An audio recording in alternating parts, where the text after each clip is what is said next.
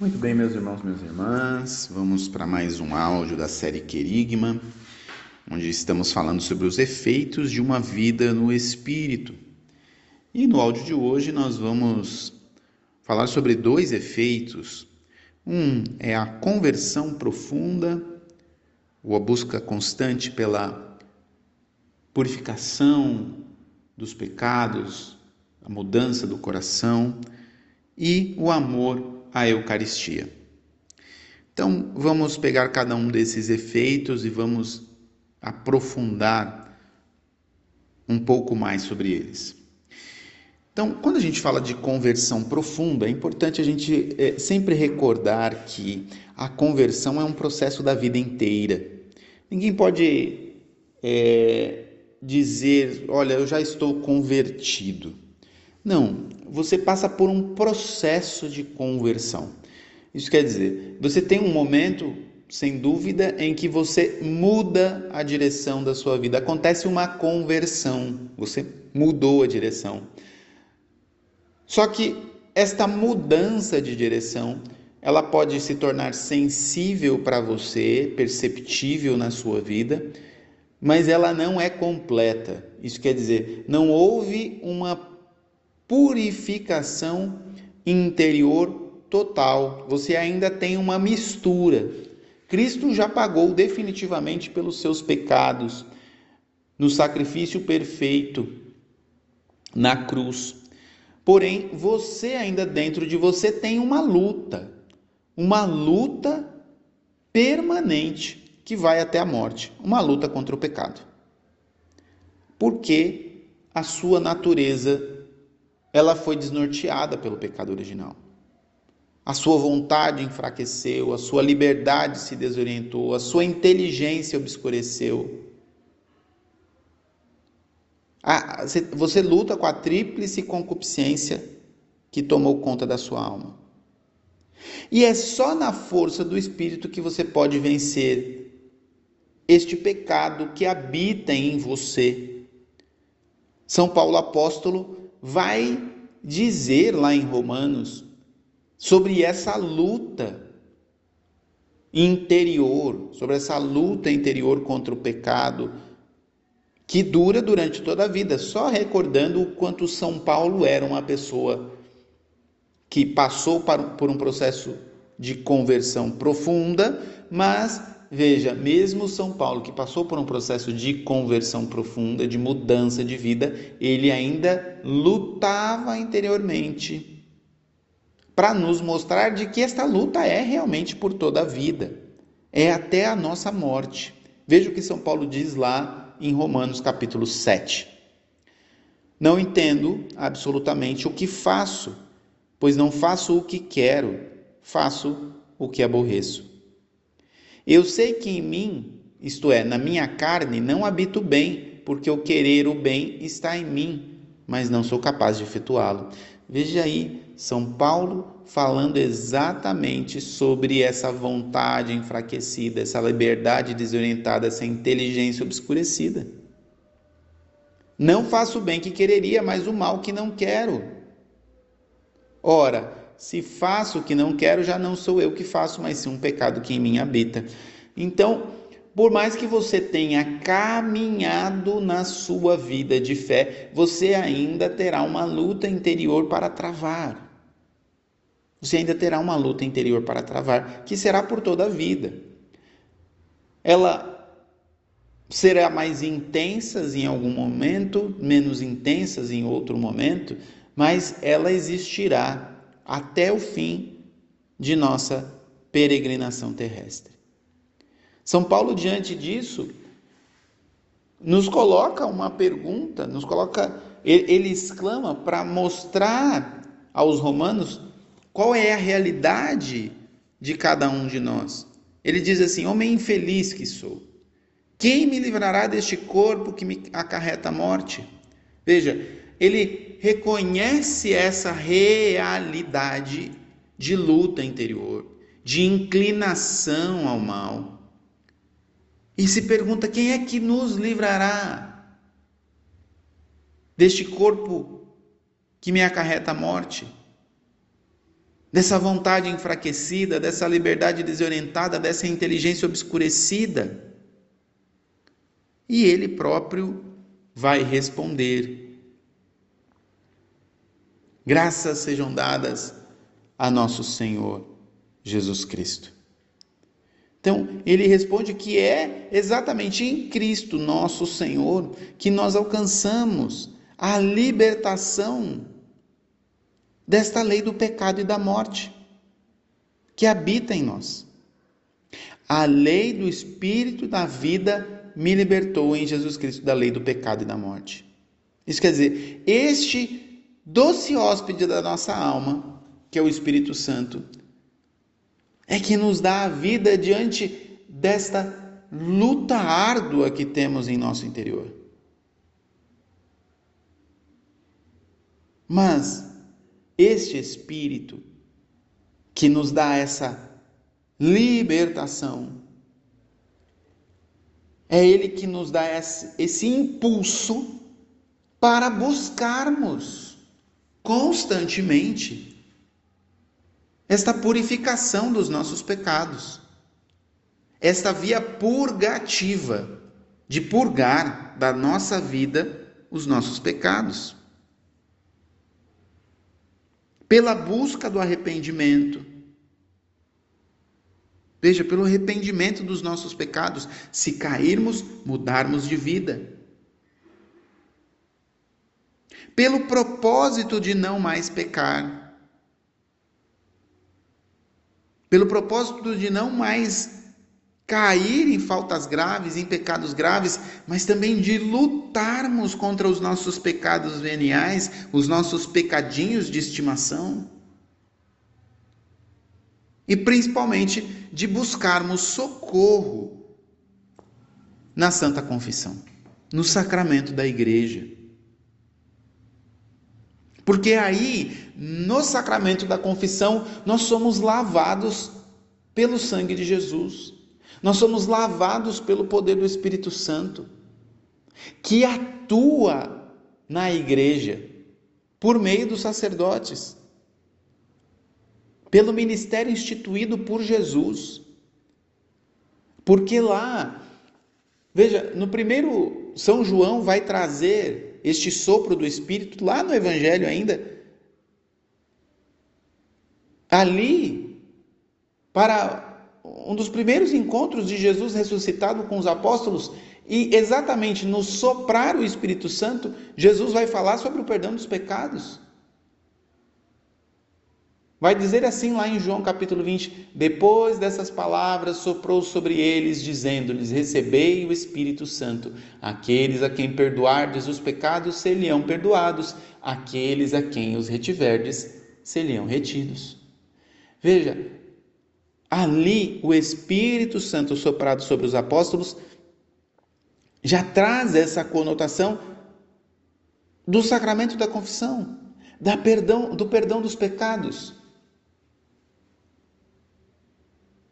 Mas o sacramento da confissão, ele não só é este socorro para nos perdoar os pecados quando caímos, mas ele também nos dá força para vencer a tentação e o pecado.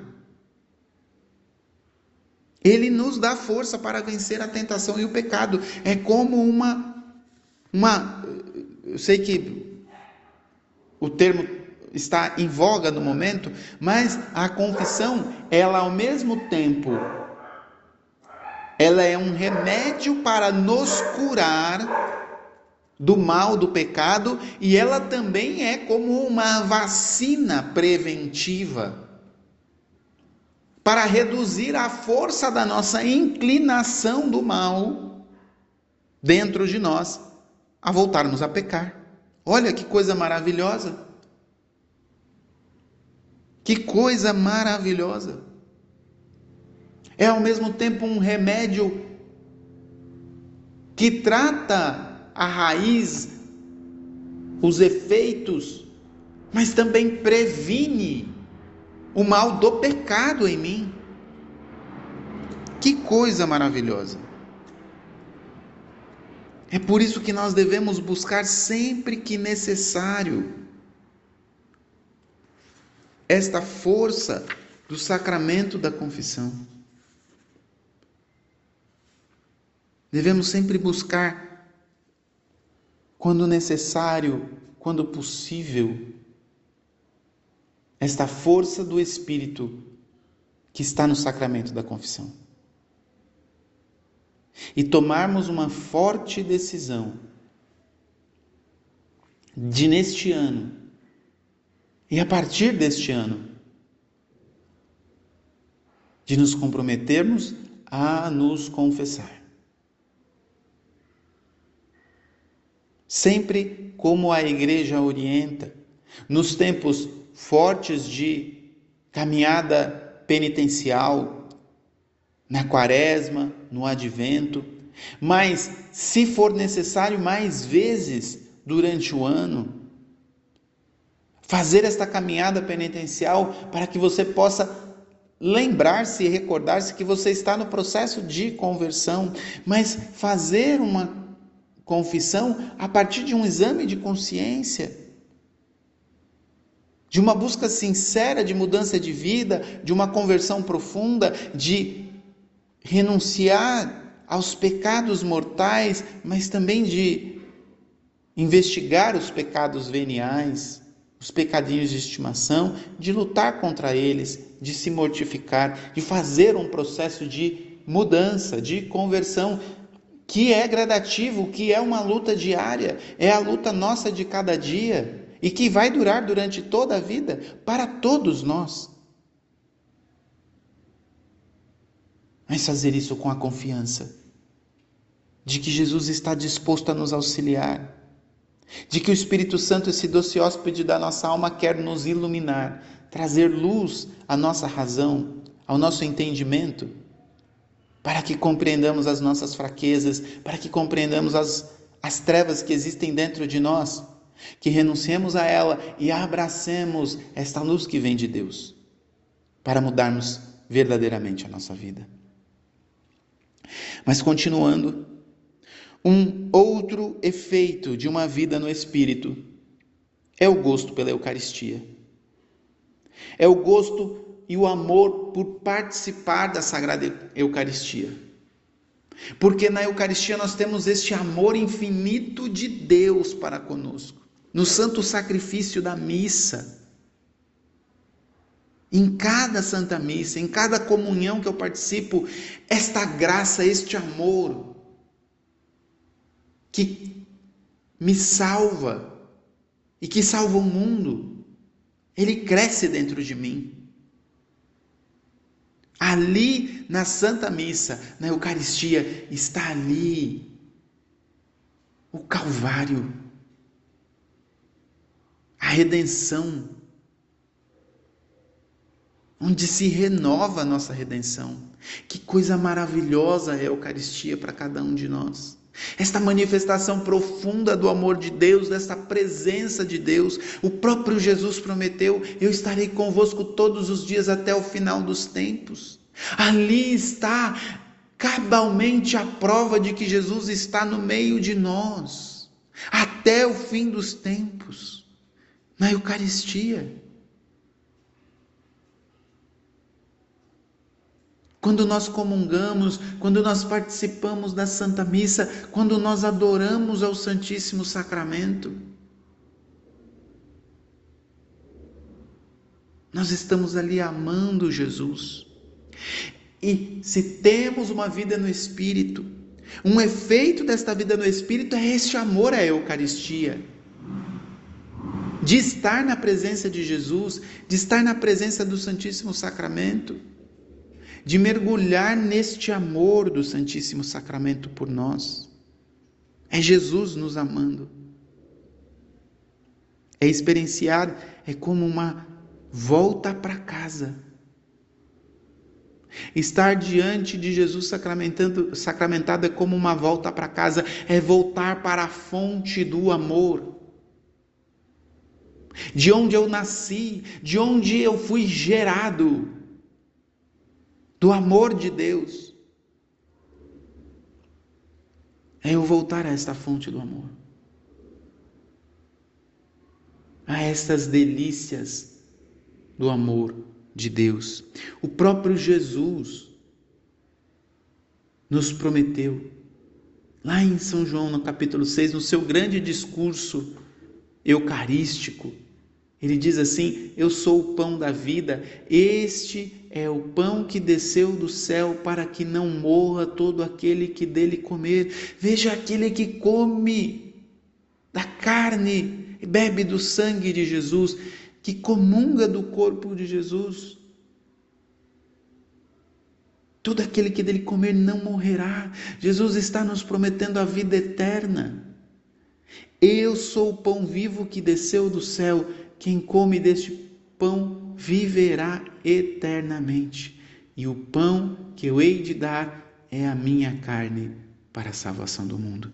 Veja que promessa maravilhosa. Em verdade, em verdade vos digo: se não comerdes a carne do filho do homem, não beberdes o seu sangue, não tereis a vida em vós mesmos. Veja a vida a vida que nós tanto anseiamos, a vida que nós tanto buscamos, nós podemos encontrar no Santíssimo Sacramento do altar.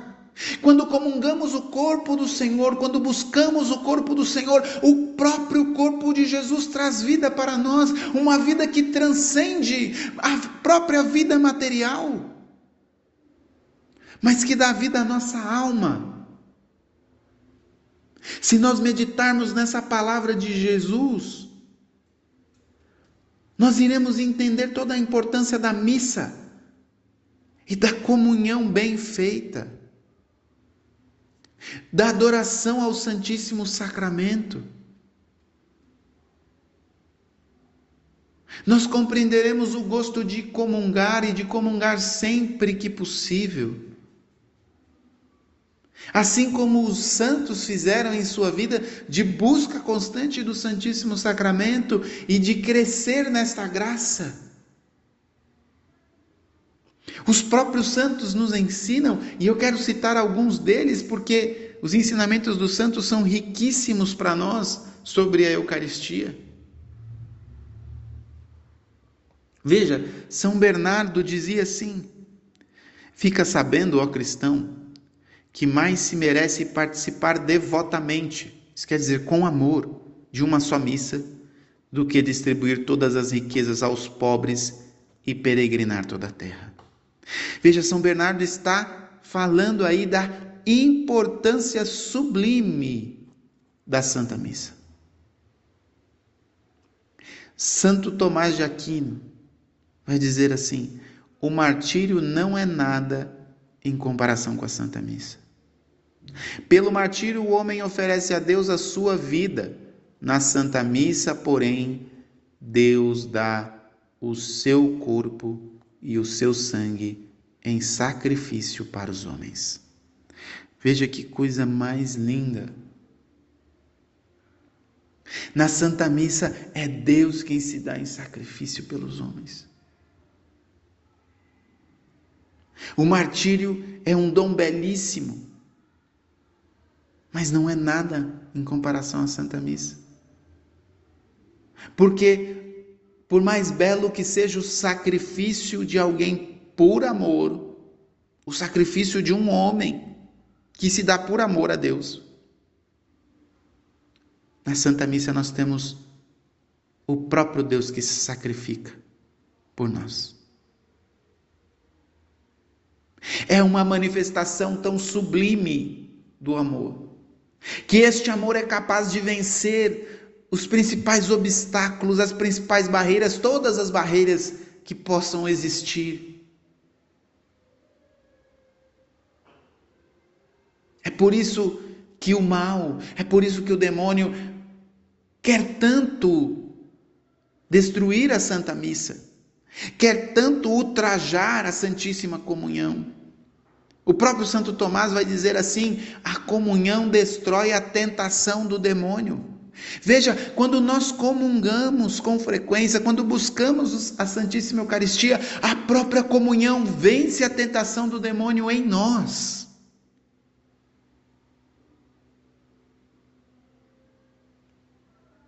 Porque na Santa Missa o próprio Deus coloca sobre os nossos olhar, o, o, o nosso olhar todo o seu amor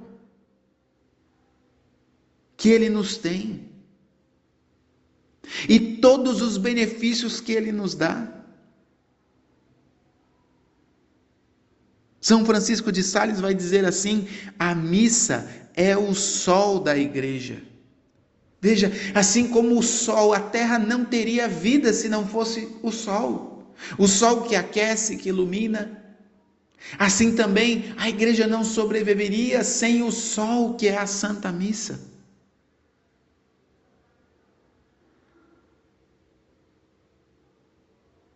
O próprio São Francisco de Sales vai dizer assim: duas espécies de pessoas devem comungar, com frequência, os perfeitos para se conservarem perfeitos,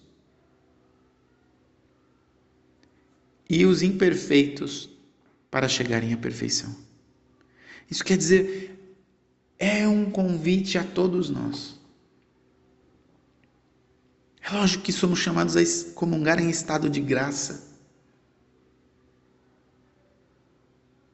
Mas mesmo estando em estado de graça, não somos perfeitos.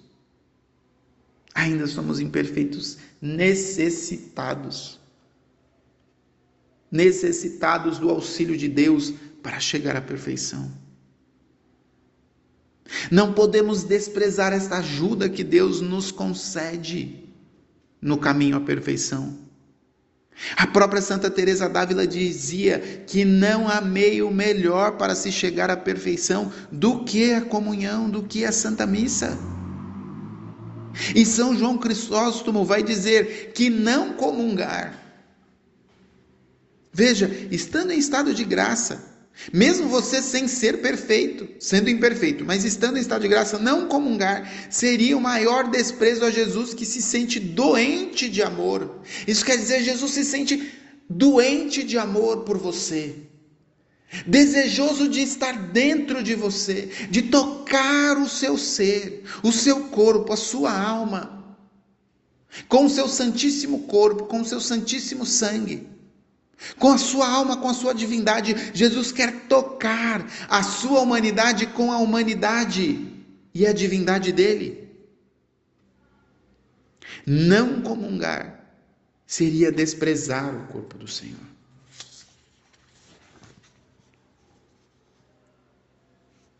Porque a comunhão, ela tem o poder de nos equilibrar de nos equilibrar, de reprimir aquilo que está desequilibrado em nós. Veja o que São Bernardo vai dizer: a comunhão reprime as nossas paixões, a ira e sensualidade, principalmente. Aquilo que está em desequilíbrio em nós, as paixões desordenadas. Jesus ordena essas coisas em nós.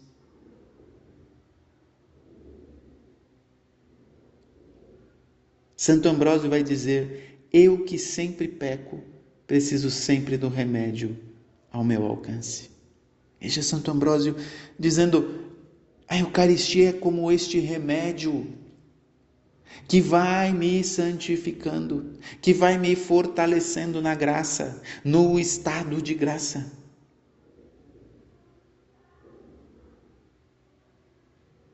E para comungar, eu preciso desejar Jesus. Eu preciso amar Jesus. E o Espírito Santo me auxilia nisso. São Gregório Nazianzeno vai dizer: Este pão do céu requer que se tenha fome, ele quer ser desejado. Que nós hoje possamos desejar Jesus, que possamos amar Jesus, que possamos querer Jesus Eucarístico, com toda a força do nosso coração com toda a força da nossa alma, possamos desejar Jesus com toda a nossa vida.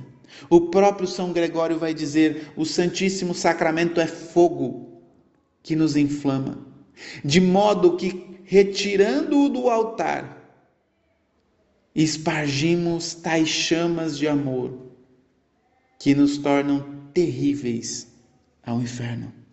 Veja, o Santíssimo Sacramento é um fogo que nos inflama, que arde dentro de nós. Quando comungamos o corpo do Senhor, este fogo que é o Santíssimo Sacramento se acende em nosso coração para espalhar, espalharmos este fogo, espalharmos este fogo de amor no mundo.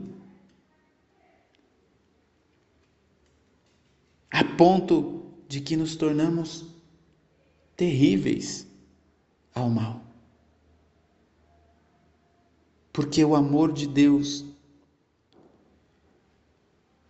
esparramado pelo mundo, esparramado pelos corações, esparramados pela sociedade, vai tornando a nossa civilização a civilização do amor. Jesus deseja fazer da nossa civilização uma civilização do amor. E isto só é possível quando nos deixarmos incendiar por este amor de Deus que nos preenche pelo seu corpo, sangue, alma e divindade, pelo seu Santíssimo Sacramento do altar. Jesus quer renovar em nós agora o nosso amor à Eucaristia. Eu convido você a trazer ao seu coração, nesse momento, a imagem de Jesus Eucarístico e desejar ardentemente comungar e adorar a Jesus no Santíssimo Sacramento do altar. Talvez hoje você não tenha condição de fazer isso, mas renove este amor, renove este ardor, este desejo de amar Jesus, de comungar Jesus. E assim que possível, vá ao encontro de Jesus Eucarístico. Busque estar em estado de graça. Se for necessário, busque a confissão ou uma contrição perfeita um arrependimento perfeito, mas vá ao encontro de Jesus Eucarístico e ame Jesus. Faça uma ação de graças ao comungar Jesus. Arda de amor por Jesus, porque Ele está ardendo de amor por você, Ele deseja estar com você no seu coração. Ele deseja estar com você, Ele deseja tocar você, Ele deseja tocar as suas feridas, Ele deseja tocar você inteiramente na sua alma, no seu íntimo. Jesus quer tocar, abrir os seus ouvidos, abrir os seus olhos, abrir o seu coração e a sua mente para compreender este profundo amor de Deus, que não cessa de arder por você sob o altar, escondido no véu do sacramento, escondido no sacrário, guardado no sacrário, mas ardendo como aquela chama da lâmpada do sacrário que não se apaga, é a chama do amor de Deus que não se apaga por você, que te espera dia e noite sem cessar para te acolher, para te receber, desejoso de te amar, desejoso de estar contigo.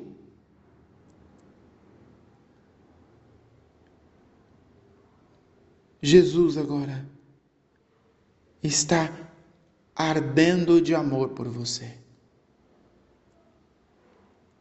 e quer fazer você arder de amor por Ele. Abra-se a esta graça, acolha esta graça. Esta graça que transforma a sua vida hoje. que muda rumo da sua história. Lance-se neste amor de Jesus, que te ama sem cessar e que se doa por você para que você verdadeiramente tenha vida e vida eterna. Deus abençoe você.